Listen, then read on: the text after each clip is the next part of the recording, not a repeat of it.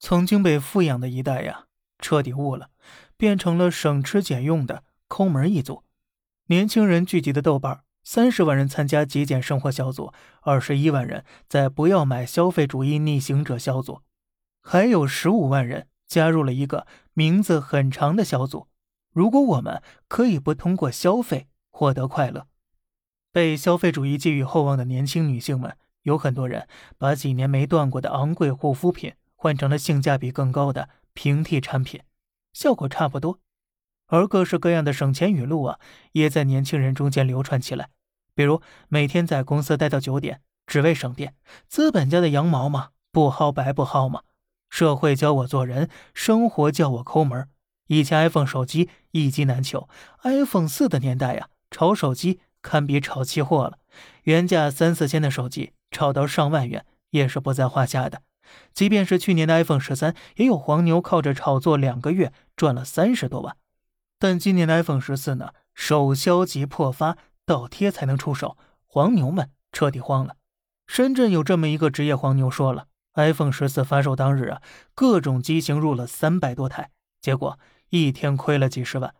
行情动荡之下，甚至有一些机智的用户反向高价收割了黄牛，iPhone 十四啊，成了黄牛刺客了。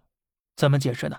有人说是库克搞的鬼，苹果出现大量提前发货的情况，资本逐利正在抛弃黄牛。还有人说呀，是 iPhone 十四自己不给力，被吹得神乎其神的灵动岛也就那么回事，技术创新陷入瓶颈期了。新款 iPhone 呢，也激不起用户的消费冲动了。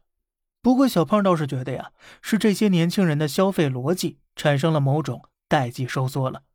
据某机构调查，八零后一代相对看重大品牌，八五后呢相对看重健康，九零后更看重质量，九五后则看重商品是否是生活中急需品。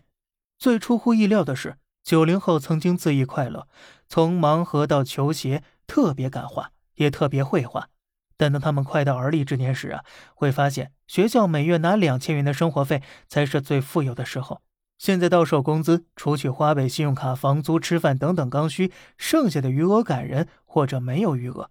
这还不算呢，结婚、买车、买房这种大额支出呢。那么这些年轻人到底怎么了呢？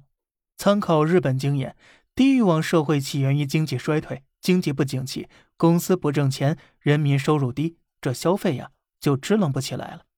随着不结婚、不生育、不消费的风气流行，还会衍生出严峻的少子化、老龄化问题。那么，关于日本的这些具体经验呢？您可以收听本专辑二百二十九、二百三十、二百三十六和二百三十七四期节目。那么，关于我们自己的情况呢？无论是消费降级还是消费摆烂，实际上啊，都是一种结构性的消费分级，是年轻人对外部环境变化的趋利避害。年轻人不消费、躺平、佛系，并不是摆烂，也无需指责。归根到底啊，只是换了另外一种生活方式罢了，将对生活的物质欲望转移到了生活本身上去了。好了，这里是小胖侃大山，每天早上七点与你分享一些这世上发生的事儿。观点来自网络，咱们下期再见，拜拜。